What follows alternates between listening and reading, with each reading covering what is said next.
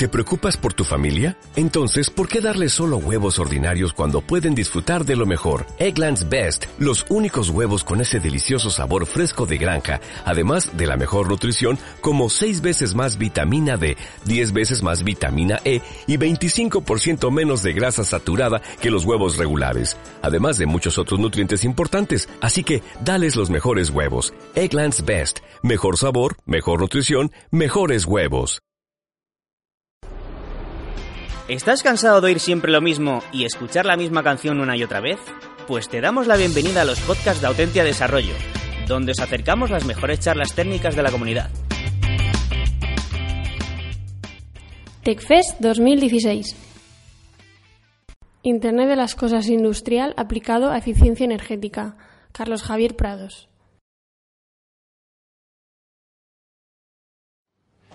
Pues nada, muchas gracias a vosotros por, estar aquí. La idea es efectivamente hablar un poco del Internet de las Cosas eh, y sobre todo del Internet de las Cosas industrial.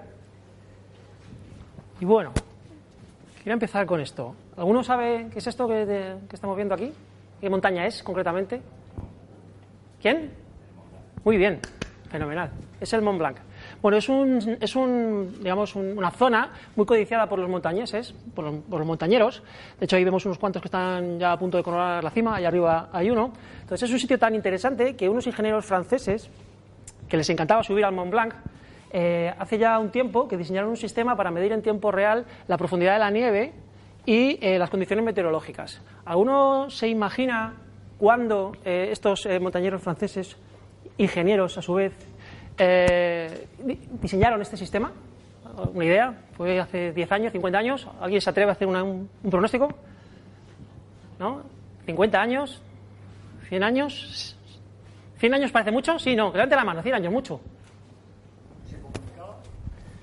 Bueno, estos ingenieros montaron este sistema en, el, 1874, hace un montón de tiempo. ¿vale? Es decir, este, eh, la, idea de recolectar información eh, lleva con nosotros muchísimo tiempo. ¿vale? Estos, estos, chicos eran capaces de medir la profundidad de la nieve y las condiciones meteorológicas a más de 500 kilómetros de distancia en tiempo real ya en el 1874. Bueno, como, veis, eh, como ya nos ha presentado el, compañero, soy Carlos Prados, trabajo en Amplia Soluciones. Eh, llevo más de 14 años trabajando en el mundo de, la telemetría, el telecontrol y las comunicaciones eh, entre máquinas. Y bueno, ahí tenéis mis datos de contacto por si, por si queréis luego ponernos en contacto conmigo. Y me gustaría saber quién también sois eh, vosotros. Eh, ¿Quién de los que estáis aquí no tiene nada que ver con el mundo de las tecnologías? Levanta la mano. Bien, nadie. Ok. ¿Quién es estudiante? Unos cuantos, hay unos cuantos que no son estudiantes. Vale, ¿quién son profesores? Ok, está bien. ¿Y hay alguno aquí que pretenda reinventar algo y montar el próximo Facebook? ¿Tenéis interés por hacer cosas? Venga, hombre, Ahí, ahí, así me gusta. En España hay mucho talento, hay que explotarlo. Bueno, la idea de hoy es, no es otra cosa que hablar del, Internet de las cosas, así que vamos a ello. A mí me gustaría empezar con, con, una evolución de todos estos conceptos, porque como habéis visto, no son tan novedosos ni tan innovadores como pudiera parecer. Estos conceptos de la telemetría y el telecontrol llevan con nosotros un montón de tiempo. Vamos a empezar ahí, si queréis, rápidamente con, con un par de, de definiciones. ¿Qué es la telemetría? Sí, en genérico. Bueno, pues es eh, el conjunto de tecnologías que permiten la, medición remota de magnitudes eh, físicas. ¿no? Y el telecontrol es un poco lo mismo, pero poder actuar contra magnitudes físicas en remoto. ¿no? Son ideas que, bueno, más o menos todos podríamos tener en mente. Además, son, son conceptos que, se están aplicando desde, hace mucho tiempo y los conocemos, ¿no? Es decir, en las misiones de la NASA son, eh, seguro que habéis escuchado en las pelis, bueno, dame los datos de telemetría, John, ¿vale? Pues bueno, eh, son, son tecnologías que ya se vienen utilizando hace un montón de tiempo. Eh, también en la Fórmula 1, los coches están enviando información telemétrica continuamente al box para que los ingenieros que, reciben esos datos puedan optimizar eh, cómo funciona el, coche en todo momento. Y además, estas ideas se han venido aplicando eh, en entornos también industriales desde hace un montón de tiempo, por ejemplo, eh, en la industria del transporte del petróleo y del gas, donde es muy importante saber si hay una fuga por motivos económicos y por motivos de seguridad. ¿no? Puede, si hay una fuga de petróleo, puede haber un gran incendio, podría haber un, un problema bastante gordo. Con lo cual, estas ideas más o menos nos tienen que resultar familiares y son soluciones que existen desde hace un montón de tiempo en la industria. Típicamente estas soluciones, eh, antiguamente, eran soluciones muy a medida, se fabricaban ad hoc para solucionar algún determinado problema, eh, tenían hardware y drivers para manejar ese software propietarios y eh, había interfaces gráficas también hechas a medida para poder monitorizar todos estos, todas estas mediciones que se realizaban. Digamos, esto es lo que caracteriza las soluciones tradicionales de telemetría y telecontrol. Pero estos conceptos en los últimos años han evolucionado. Y en esa evolución ha, aparecido en los, últimos años la idea de, eh, del machine to machine, del máquina a máquina, las comunicaciones máquina a máquina. ¿Quién conoce ese concepto? ¿Alguien ha oído hablar del machine to machine? Ok, fenomenal. Bueno, ¿qué es lo que ha traído el machine to machine a la, telemetría y al telecontrol? Bueno, pues gracias a la democratización, gran palabra, de las comunicaciones, es decir, a la explosión del Internet y al despliegue masivo de las infraestructuras de comunicaciones de las operadoras móviles, ahora es muy fácil llevar datos de un sitio a otro. De hecho, ni siquiera tenemos que desplegar cable porque nos podemos apoyar en las infraestructuras de las operadoras, eh, lo cual eh, es estupendo, porque, por ejemplo, los, campos de, perdón, los gasoductos o los oleoductos van cableados. Eh, o iban cableados en el pasado. Eso es hace falta hacer una inversión tremenda. O, si tengo que desarrollar un hardware a medida, eh, como hacía, por ejemplo, la NASA o, podía hacer, eh, o hacen los chicos de la Fórmula 1, eso requiere una inversión muy fuerte. Con, la, con la, llegada y el abaratamiento de, la Internet y, de las comunicaciones móviles, lo que es la infraestructura de comunicaciones está accesible a empresas que no son tan grandes, organizaciones que no son tan grandes o no tienen tanta capacidad de inversión. Además, han aparecido en los últimos años muchos dispositivos muy baratos que permiten hacer eh, mediciones y que permiten eh, recolectar la información y transportarla. Y han aparecido un montón de protocolos estándares, todos usamos el HTTP. ¿Quién no navega? Nadie, ¿no? Todos navegamos con Internet todos los días. Todos usamos el HTTP, es un protocolo estupendo y se utiliza un montón para transmitir información. Además han aparecido otros protocolos más óptimos para este tipo de, soluciones, como puede ser, por ejemplo, el MQTT o el, MQP. Digamos que ahora es más fácil eh, implementar para empresas más mm, modestas este tipo de soluciones. ¿Y cuál es la arquitectura de estas soluciones típicamente? Bueno, pues hay un dominio de los sensores y los actuadores, es decir, son aquellos transductores, para aquellos que sois de teleco o, de electrónica, que son capaces de convertir las magnitudes físicas en señales eléctricas. Una vez que tengo señales eléctricas, las puedo digitalizar, y una vez que están digitalizadas ya pueden ser consultables desde otros elementos. Entonces, por un lado tengo los sensores, los actuadores, que están conectados al mundo real, son los que están haciendo las mediciones de bajo nivel, eh, inmediatamente después, en esta arquitectura típicamente hay un data logger, un capturador de datos que está conectado, mm, puede estar conectado de forma cableada, de forma inalámbrica a este tipo de sensores y actuadores, recopila la información, la envía a través de, las infraestructuras de red de las operadoras móviles o de las operadoras de, eh, de Internet de ADSL hasta un sistema central que es capaz de recopilar esta información de diferentes sitios, eh, de forma simultánea. Es decir, no tengo una solución, eh, como podía ser antes, en, una fábrica centralizada donde tengo todos los datos y solo puedo ver los datos de la fábrica, sino que a través de este tipo de soluciones yo puedo estar eh, recopilando información de múltiples sitios. Y finalmente esa información la puedo presentar a una aplicación en una solución vertical. Un ejemplo muy típico de este tipo de soluciones y que se han venido aplicando estos años es de la localización automática de vehículos. Es decir, imaginaros que pertenecéis, algunos de vosotros, los estudiantes, los futuros ingenieros y software, estáis en el departamento de, IT de una empresa de transporte, de logística. Y, eh, los clientes exigen eh, conocer cuál es eh, la ubicación de sus productos en todo momento. Y es más, los productos que transporta vuestra, vuestra empresa son perecederos. O sea, imaginaros que se puede ser comida, o a lo mejor es un material clínico de, extracciones. Esto es un proyecto real en el que yo participé, es decir, se, hacía el seguimiento eh, de, las extracciones de sangre, de las mediciones de determinadas pruebas médicas que tenían que seguir estrictamente un ciclo de frío. Es decir, tenían que mantenerse en un umbral. ¿vale? Entonces, tenéis que implementar una solución de estas. Bueno, pues podéis apoyarlos en este tipo de soluciones. Podéis utilizar sensores de mercado que no son, que no son tan caros, que son capaces de tomar la temperatura. Podéis utilizar un GPS, que al final es un sensor de localización. Es decir, tú tienes un sensor que está recibiendo las ondas satelitales y, está siendo capaz, mediante unos algoritmos, de, localizarte. Recopilar esa información con un, con un gateway. Incluso si quisiéramos ir a una solución muy barata, ¿conocéis la Raspberry Pi? ¿Todos? ¿Sí? ¿Quién levante la mano quién la conoce? Un montón de gente. Fenomenal. Pues una Raspberry Pi se puede, puede tener perfectamente un, hardware eh, Zigbee asociado, eh, Bend Shields, que se acoplan encima de la Raspberry Pi con, con Zigbee, que es un protocolo de comunicaciones inalámbrico digamos, de, tipo LAN o tipo PAN, de, espectro corto, o sea, de, alcance corto, quería decir. Eh, y hay eh, termómetros que son capaces de, hablar por Zigbee, con lo cual, de una manera muy barata, sin siquiera tener que cablear el camión, puedes estar recopilando esta información. Con la, con la Raspberry Pi puedes hacer un software, por ejemplo, en Python, recopilar esta información a través del puerto del, del, modem Zigbee y enviar esa información por 3D, incluso teniendo conectado un, un pincho 3G a la Raspberry Pi. Bueno, esto es una solución de andar por casa, ¿vale? No estoy diciendo que esta sea la solución FETEN, pero cualquiera de vosotros a día de hoy ya podría hacerlo. No hace falta que seáis una gran organización para poder implementar soluciones machine to machine. Esa información se envía al servidor central de M2M para poder eh, construir una aplicación vertical y, mostrar un informe a los usuarios para que vean que eh, sus productos han conservado la cadena de frío en todo momento. Y bueno, esto es un poco eh, lo que ha venido haciéndose hace, unos años, las soluciones máquina-máquina o soluciones machine-to-machine. El siguiente paso eh, en esta evolución que, estamos repasando es el Internet de las cosas. Pero bueno, joder, ya somos capaces de enviar información eh, de forma inalámbrica, de forma barata, de conectarnos a sensores. Entonces, realmente, ¿qué es lo que trae de nuevo el Internet de las cosas a este escenario? ¿Por qué suena tanto?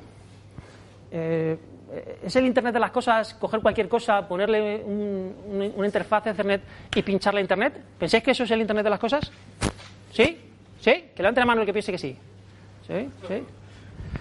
Bueno, yo, si queréis lo, lo hablamos luego en un café, pero pienso que eso no es solo el Internet de las cosas. Porque eso ya lo teníamos antes, realmente. De hecho, yo pienso, y en mi empresa pensamos, que es una revolución.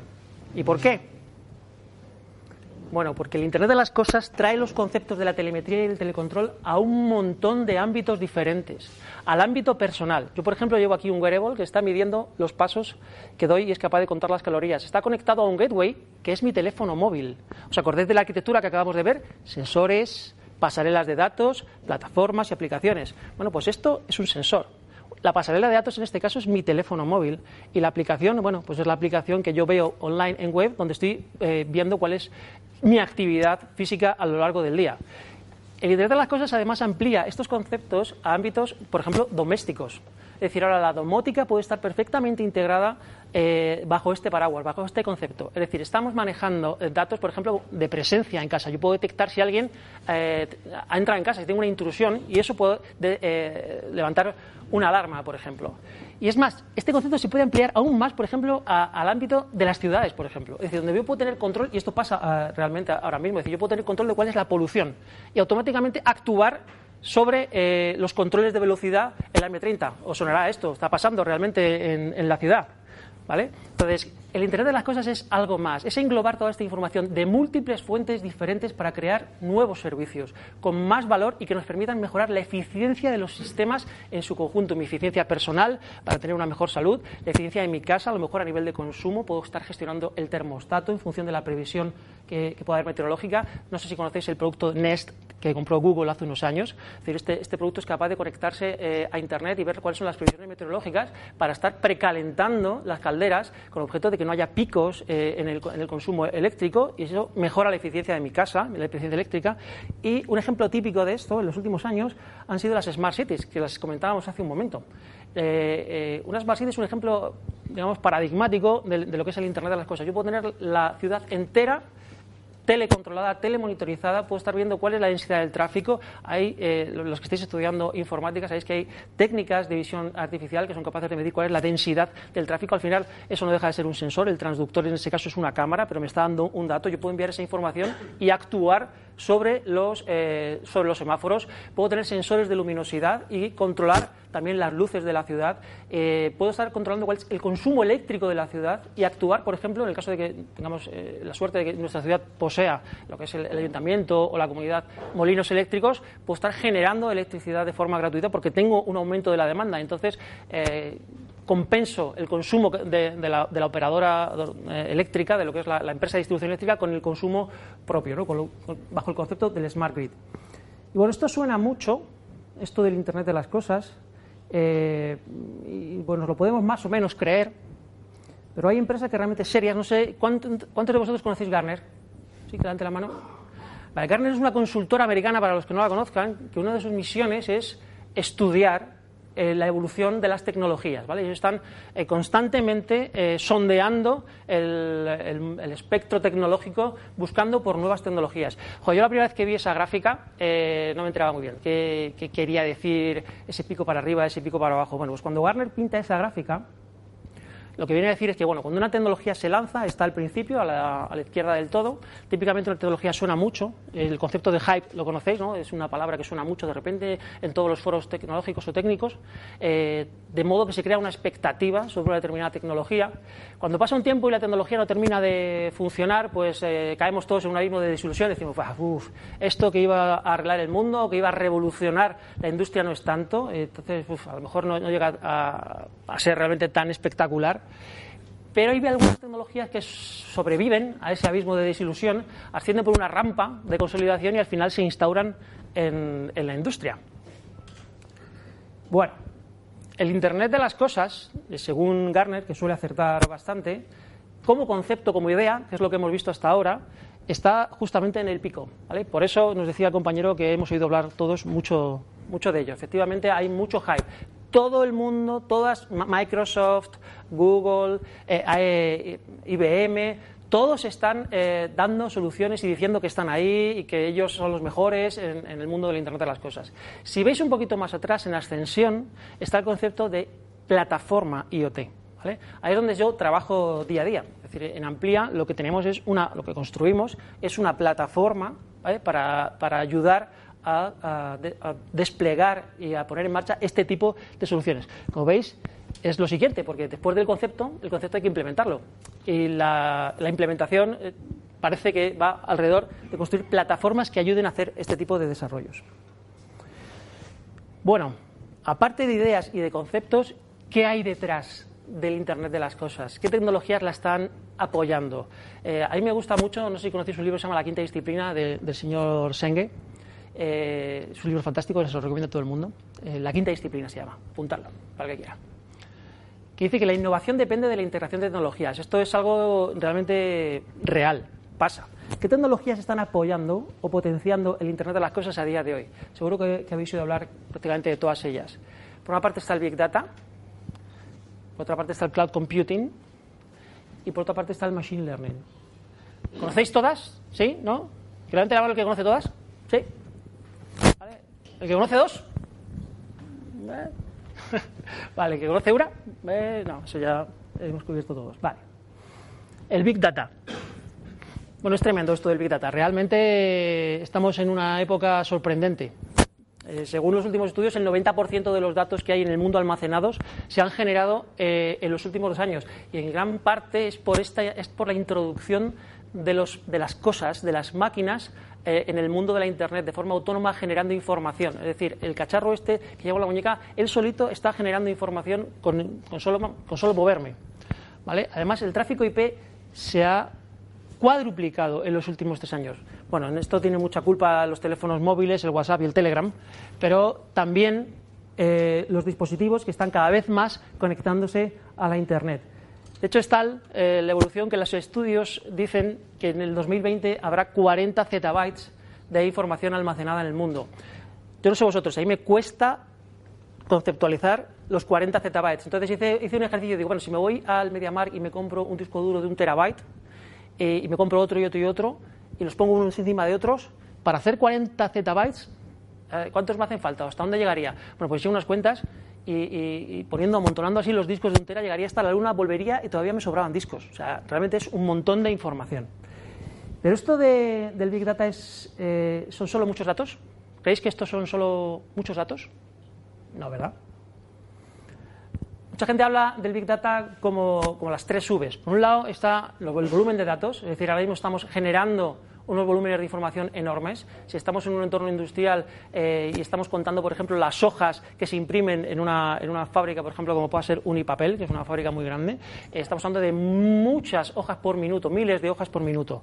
¿vale? Es decir, volúmenes de información muy, muy, muy grandes. Además que se, se, se generan a muchísima velocidad además de múltiples fuentes. ¿Os acordáis el ejemplo que decíamos antes? Que tenemos fuentes personales, domésticas, dentro de un Smart City, de una ciudad, de múltiples sitios. Y tenemos que ser capaces de procesar esa información. Con lo cual, el concepto del Big Data eh, o en el concepto del, Big Data importan también las herramientas que nos permiten procesar esta información. Afortunadamente estamos en una época, en una, una época tecnológica estupenda. Hay un montón de tecnologías para procesar esta información. Eh, existe, no sé, ¿cuántos conocéis Hadoop? ¿Vale? Eh, ¿Cassandra? ¿Sí? Ya unos pocos menos. Vale. Eh, ¿Spark? ¿Conocéis Spark? Fenomenal, muy bien. Bueno, pues estas tecnologías nos permiten procesar rápido, ¿vale?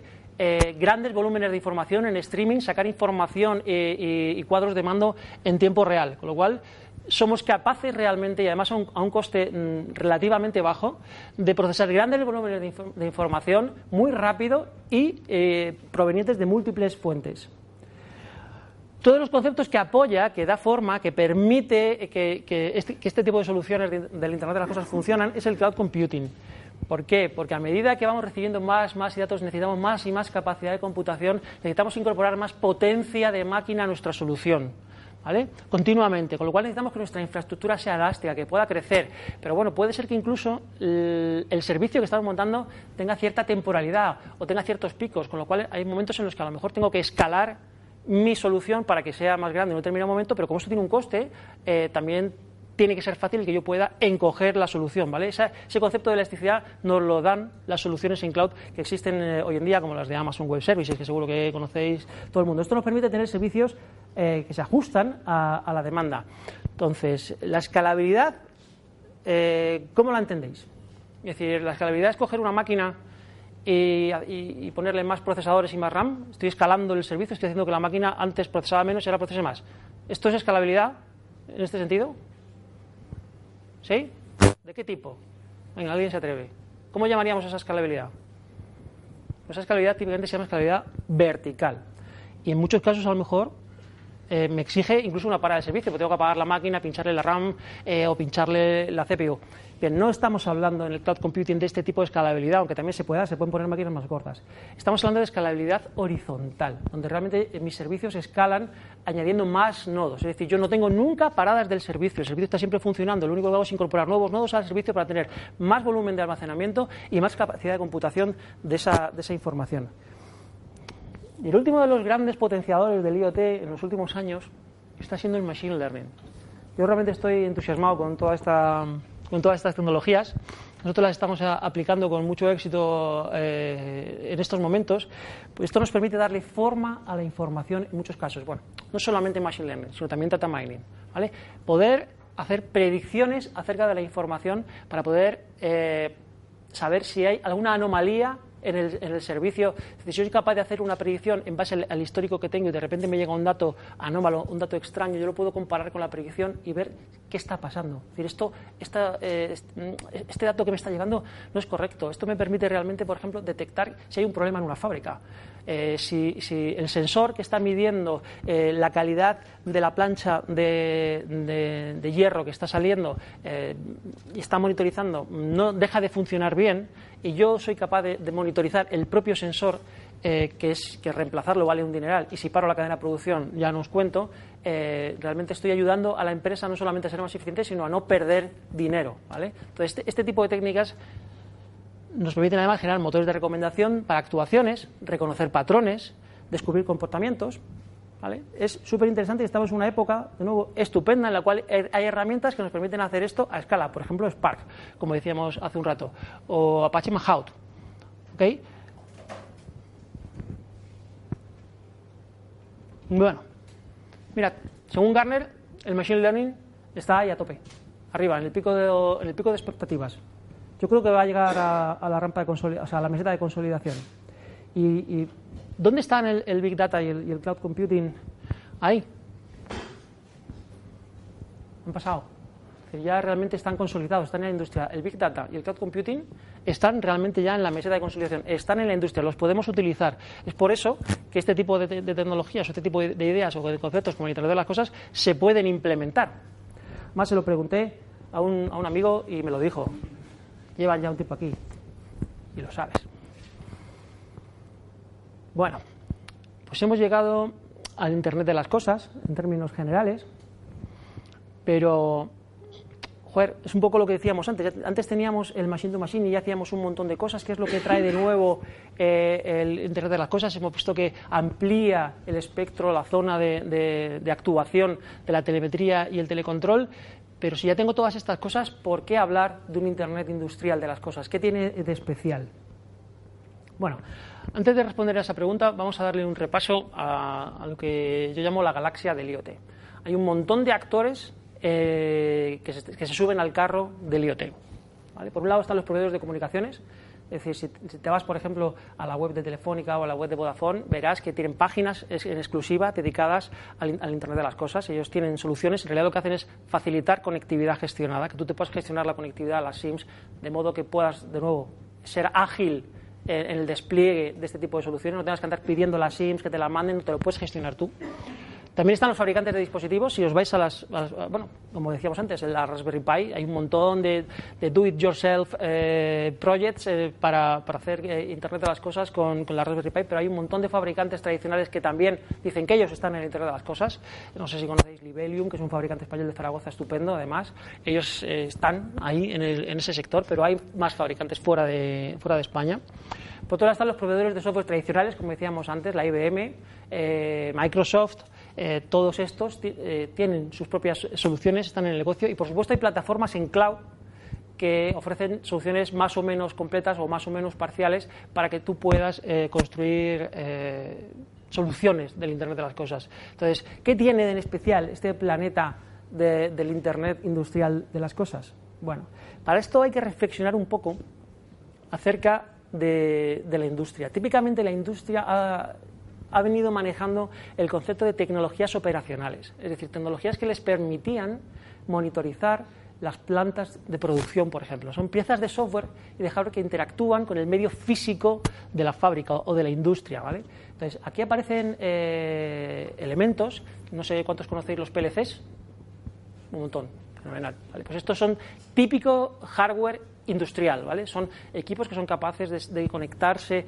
a, elementos de la industria para medir o actuar, ¿vale? Una vez que tengo los PLCs, eh, que son como las ondas o los elementos que me permiten conectar al, medio físico, eh, se, ha venido, se han venido utilizando escadas para eh, representar gráficamente o incluso actuar, es decir, son la interfaz gráfica para, para la información que estoy recolectando, ¿no? Y luego, además, si el sistema es muy complejo, todo esto de una forma distribuida, ¿no? sistemas de control distribuidos. Pero quedaros con la idea de las tecnologías operacionales. Digamos que este tipo de tecnologías operacionales son las que han venido implementando típicamente en los entornos industriales. Aquí tenemos, por ejemplo, bueno, una industria que tiene una campa, ahí tiene un montón de tolvas que tendrán determinado material para producir lo que la fábrica tenga que producir. Entonces, la solución operacional típica era colocar una serie de PLCs que al final terminaban conectados a alguna interfaz humano para poder ver aquello. Tendría esa representación computerizada del entorno industrial. ¿Vale? Entonces, digamos, la evolución es la convergencia de todas estas tecnologías. Es decir, el aprovechamiento en los entornos industriales de las tecnologías de las que hemos hablado hasta aquí. Esa realmente es eh, la, integración de la industria dentro del Internet de las Cosas. Es decir, la fusión de, las mejores prácticas del mundo IT en las tecnologías operacionales, eh, eh, en el desarrollo del software, en, la gestión del cambio. ¿vale? Esto, está esto está sucediendo ya a día de hoy en las industrias. De manera que al final lo que se crea es un ecosistema donde los protocolos industriales eh, se funden de alguna manera con los protocolos eh, típicos de la Internet para eh, el intercambio de información. Y bueno, como quería poneros un ejemplo rápido, porque además creo que llevo ya 29 minutos y la charla era de 30, voy a daros un repaso rápido por, por un ejemplo. Entonces, como lo he querido hacer divertido, me vais a permitir la licencia. Sorry.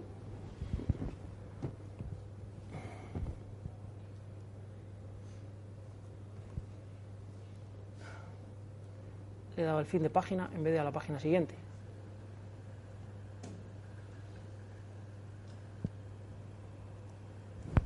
¿Estamos ahí? Vale. vamos a suponer que se pone en contacto con nosotros Darth Vader, ¿vale? Porque tiene un problema. ¿Vale? La estrella de la muerte gasta mucha electricidad, tiene un consumo eléctrico tremendo y está asustado por si llega el, emperador y, le da con la espada. Entonces, bueno, la idea de nuestro proyecto, ¿eh? o el ejemplo que queremos poner, es intentar mejorar la eficiencia energética de la estrella de la muerte. Es decir, tenemos una estrella de la muerte de tipo G, pero queremos una tipo A. ¿Vale? Entonces, ¿qué podemos hacer? Bueno, aquí dejadme que, introduzca un poco la compañía. Gasto muy poco en este espacio publicitario, lo prometo. Eh, bueno, como os decía antes, yo trabajo en Amplia Soluciones. Tenemos una plataforma que ayuda a este tipo de soluciones, eh, a implementar soluciones de, IoT y, tenemos un montón de conectores para hablar con un montón de protocolos industriales ya fuera de la caja, ya hechos, que funcionan eh, según se instala el producto. Y uno de nuestros partners, utilizando nuestra plataforma, ha construido una solución, ¿vale? porque la plataforma OpenGate es completamente horizontal, es agnóstica a la solución final. ¿vale? Lo único que tiene son conectores para poder hablar con los dispositivos, bueno, lo único es decir, es mucho. Y es, capaz de almacenar eh, en un formato eh, Big Data toda esta información. Entonces, nuestro partner, Metascale, eh, desarrolló un servicio utilizando nuestra plataforma, un servicio de medición remota. Entonces, esta es un poco la arquitectura de la solución que le podríamos proponer a Darth para mejorar la eficiencia energética de su estrella de la muerte. colocaríamos un analizador eléctrico, es como el sensor en este caso, que estaría midiendo continuamente la, calidad de la energía, de la calidad de la señal eléctrica y el consumo eléctrico. Y estaría eh, enviando esta información a través de la infraestructura de comunicaciones al recolector eh, de datos. Esta información es procesada a través de técnicas de Machine Learning y de Complete Event Processing para lanzar alertas en caso de que sea necesario, aprender de la información que está llegando. Y además el sistema es capaz de eh, monitorizar no solamente el servicio en sí mismo, sino los propios dispositivos que están, que están siendo monitorizados. Imaginad que de repente queremos medir una cosa nueva, entonces sería un problema eh, si tuviéramos desplegados mil analizadores eléctricos por la estrella de la muerte muy grande. Entonces, si tuviéramos mil eh, analizadores eléctricos por la estrella de la muerte desplegados, ir uno por uno eh, actualizando el firmware de ese, de ese dispositivo. Entonces, bueno, lo, ideal es disponer de un sistema que me permita gestionar estos dispositivos de forma remota y no solamente recopilar información. Entonces, la solución que le proponemos a Darth es utilizar un sistema que sea capaz de hacer estas, estas dos cosas, la recolección y el análisis de la información y la gestión remota de los dispositivos. ¿vale? Bueno, si nos centramos en la parte de, medición, ¿vale? El caso real, esto se está utilizando eh, en, muchos escenarios reales, es colocar un analizador eléctrico, es colocar un, gateway, como veis son dispositivos reales, no, es nada eh, extraño y no son excesivamente caros para hablar de entornos industriales, donde a lo mejor eh, determinado, eh, determinada máquina puede valer a lo mejor millones de euros. ¿vale? Entonces, un analizador eléctrico de este estilo puede valer unos 200 euros y el, gateway unos 100 euros. Es decir, no es la Raspberry Pi, pero es un entorno industrial. Es decir, si tú coges ese gateway y yo lo he hecho y lo tiras desde aquí hasta el suelo, luego lo vuelves a poner en marcha, funciona. Estamos hablando de entornos industriales donde este tipo de productos tienen que ser resistentes. ¿vale? Entonces, estaríamos recopilando la información eléctrica con el analizador, eh, bueno, capturándola, recopilándola con el, con el datalogger y enviándola a los servicios. Como dato, si queréis, anecdótico, eh, la plataforma, nuestra solución está 100% implementada en Java, ¿vale? para aquellos que seáis eh, programmers y el, almacenamiento es híbrido en un, modelo relacional y no relacional. Eh, digamos que tenemos una base de datos NoSQL basada en Cassandra y otra relacional para lo que es la gestión de usuarios, de grupos, etcétera. ¿vale? Entonces, ya muy rápido porque estoy fuera de tiempo. Este, con esta solución lo que puedo hacer es tener cuadros de mando para ver en todo momento cuál es el consumo eléctrico y cuáles son los principales parámetros, de manera que yo puedo saber cuál es la calidad de la energía que me está entrando, ahora veremos qué significa eso de la calidad de la energía y cuál es el consumo que estoy teniendo todo en real time. Puedo generar informes. Y esto qué me permite, Porque lo de menos, si queréis, es la reventación, es el tipo de cosas que se pueden hacer en entornos industriales. Bueno, puedo, eh, con una solución de esta puedo detectar, ¿cuántos sois de Teleco aquí? ¿Alguno?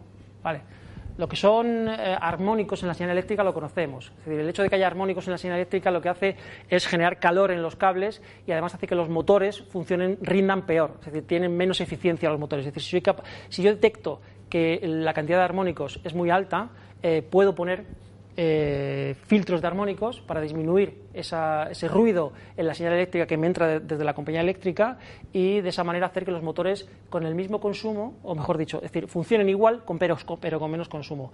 Además, las compañías eléctricas penalizan por la, energía reactiva que mis propias máquinas generan. Para aquellos que seáis de nuevo del mundo de la electricidad y del mundo del teleco, los motores eh, eléctricos rebotan energía, es decir, tú inyectas energía al motor para alimentarlo, pero si, si hay mucha, eh, es decir, hay, hay, veces que estos motores devuelven parte de la energía, ¿no?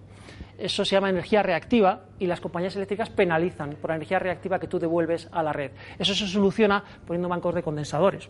Entonces, la herramienta es capaz de sugerir este tipo de soluciones en base a la información que se recibe, ¿vale? Y, de esta manera se minimiza también el, consumo eléctrico. Puedo estar viendo si hay picos en el, consumo. De nuevo, las compañías eléctricas te penalizan si tú te pasas de un determinado umbral de potencia, ¿vale? Entonces, eso lo que me permite es ver que, hay un problema de picos de potencia en, en el consumo y entonces, sencillamente lo que tengo que hacer a lo mejor es planificar el arranque de los motores de mi industria. En vez de arrancarlos todos a la vez, chas, con lo cual tengo un pico tremendo, lo que puedo hacer es, bueno, arranco uno, al minuto siguiente arranco otro, al minuto siguiente arranco otro, y este arranque puede ser perfectamente automatizado. ¿vale? Además, eh, yo pues, puedo estar eh, viendo eh, cómo está funcionando la fábrica y si hay un problema, marcarlo como que es un problema para que ese problema sea detectado en el futuro y el sistema es capaz de forma autónoma de, detectar esos, esos, esos problemas para que tú puedas llevar a cabo una actuación temprana. Bueno, esto me permite poner reglas de automatización para generar alarmas, ¿vale? monitorizar las alarmas y todo el sistema en sí mismo, además, es integrable a través de una API. El concepto de API lo conocemos todos, ¿Sí? ¿APIs? ¿Bien? ¿Eh? Ok, vale. Bueno, ahora están muy de moda las APIs vía HTTP, vía REST. ¿Vale? Entonces, bueno, pues esto dispone de una API con lo cual se puede consultar eh, toda la información que se ha almacenado, las alertas. Eh, y bueno, ahí tenéis un ejemplo tonto para los que sepáis usar curl de una petición y, y, obtención de información. Y ah, he terminado.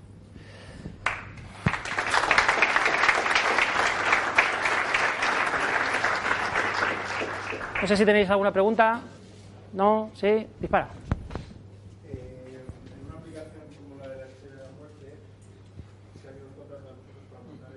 sí. eh, sí. Sí. ¿Qué se van a fiar en lo vendáis al porque firmamos un contrato efectivamente muy riguroso en ese sentido, eh, incluso en algunos casos hemos tenido que firmar NDAs eh, y vamos, esto eh, en, algunos casos directamente, eh, si son empresas muy grandes, lo que hacemos, hay, hay, dos formas de instalar esto. Yo no quería hablar de business, pero ya que me das el pie, eh, nosotros instalamos el producto en dos, en dos modos. O, bueno, el, producto está disponible en dos formatos. On-premise, es decir, si la empresa es grande y, quiere, y tiene infraestructura, se lo instalamos en su infraestructura, con lo cual ya no hay problema, es decir, los datos los manejan ellos. Esto es típico. O sea, uno de los clientes con los que trabajamos directamente es Endesa. Entonces, Endesa tiene el producto instalado en su data center. Y además ellos tienen una VPN completamente privada. Entonces, sí que van por la Internet, ¿vale? pero van tunelados todo el rato, con lo cual ahí no hay, no hay más que hacer. El producto en cloud, que es el otro formato en el que nosotros eh, comercializamos esto, permite, lleva toda la información encriptada. ¿vale? Eh, además está alojado eh, en datacenters que cumplen la ley de protección de datos, con lo cual además eso va en contrato cuando firmamos. Es decir, hay seguridad de que esos datos nunca se van a revender y además eso es un compromiso por, por nuestra parte en, ese sentido. Y además, si aparte de que toda la información va encriptada mediante TLS SSL, existe la posibilidad, si el cliente lo quiere con un coste extra, de tunelarle también la información. Es decir, si quiere que haya un túnel extremo a extremo de que sus aplicaciones que van a consumir la información y sus dispositivos eh, estén bajo la misma VPN, eso también es posible. No sé si con eso más o menos.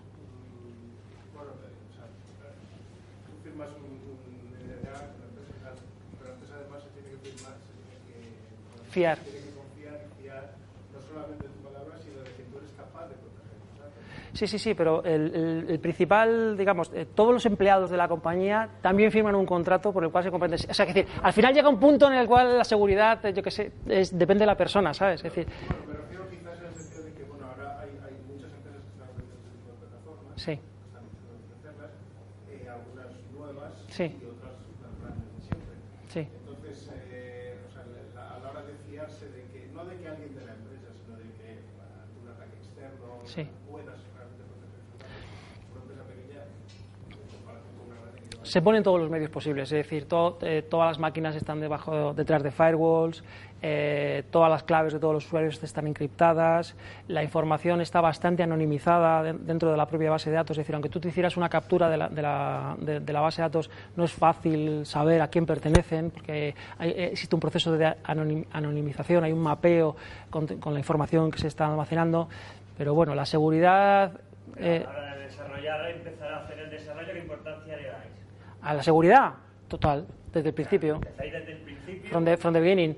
Eh, bueno, no es del todo cierto. Eh, al principio, al principio, al principio no, pero llevamos muchos años en el negocio. Es decir, eh, Amplia fue fundada este año hará 14 años. Llevamos con el producto implantado en, cliente desde hace, en clientes desde hace más de 10 años. Entonces, el tema de la seguridad se ha convertido en completamente, o sea, un, un, un must-have, tienes que tenerlo.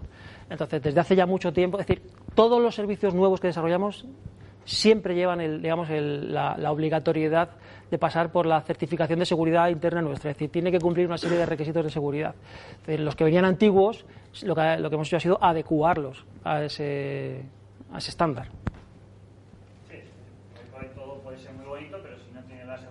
No, no, no, eso es un must have, o sea, no puedes no tenerla. No puedes no tenerla porque además en muchos casos la información puede ser sensible. Imagínate que tú estás guardando información eh, de, presencia en tu casa. Voy a poner ahí un ejemplo ahí un poco escabroso. Decir, joder, macho, eh, tú no esperabas que tu mujer estuviera en casa a determinada hora y de repente el sistema te dice que sí, que está. Joder, pues, pues esa información tiene que ser, eh, pues eso, sensible y, almacenada con cuidado. Más cosas, chicos. ¿Ah? No, iba a decir que hace poco el director de la NSA, dijo que esto del Internet, del Internet of Things, que me preocupaba tanto que no podía dormir por la noche. pues por lo que decía tú el compañero. Eh, eh, exageraba. A ver, eh, no, no del todo, no del todo, porque, vale, es decir, lo que sale del gateway, nosotros nos preocupamos de que vaya encriptado, ¿vale? Pero hay un tramo que a lo mejor no es tan fácil. Es decir, los, porque el hardware mismo no lo trae. Es decir, si, por ejemplo, tramos radio que van por Zigbee o por Z-Wave, que son protocolos radio, eso, eso es lo que una de las cosas que le quita el sueño al, señor director. Es decir, esa información está en el aire, es decir, porque viaja por red y además típicamente no está encriptada. Y no está encriptada porque los sensores que están al borde, los, los Edge, los Frontier Devices, eh, tienen, suelen tener muy poca capacidad de computación. Entonces, si le, añades una capa extra de encriptación, la CPU no le da. Son dispositivos que muchas veces llevan batería, con lo cual lo que se les pide es que tengan un consumo muy bajo.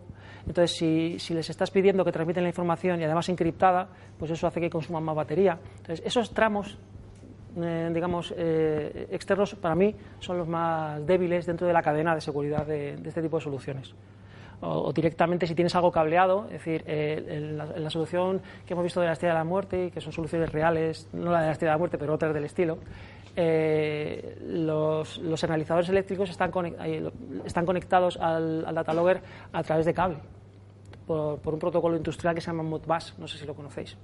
Es un protocolo serie RS485, eh, hay varios protocolos industriales. Entonces, si alguien llega y pincha cable, esa información también va sin encriptar. El, protocolo Modbus por, por puerto serie no concibes, que son protocolos antiguos, eh, o sea, no, no implementa, no, no, hay stack para la parte de, seguridad. Entonces, bueno, en la frontera es donde quizás esté esto más débil.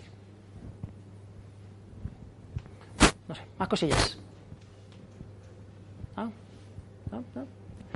Pues muchas gracias, caballeros, señoritas. Un placer.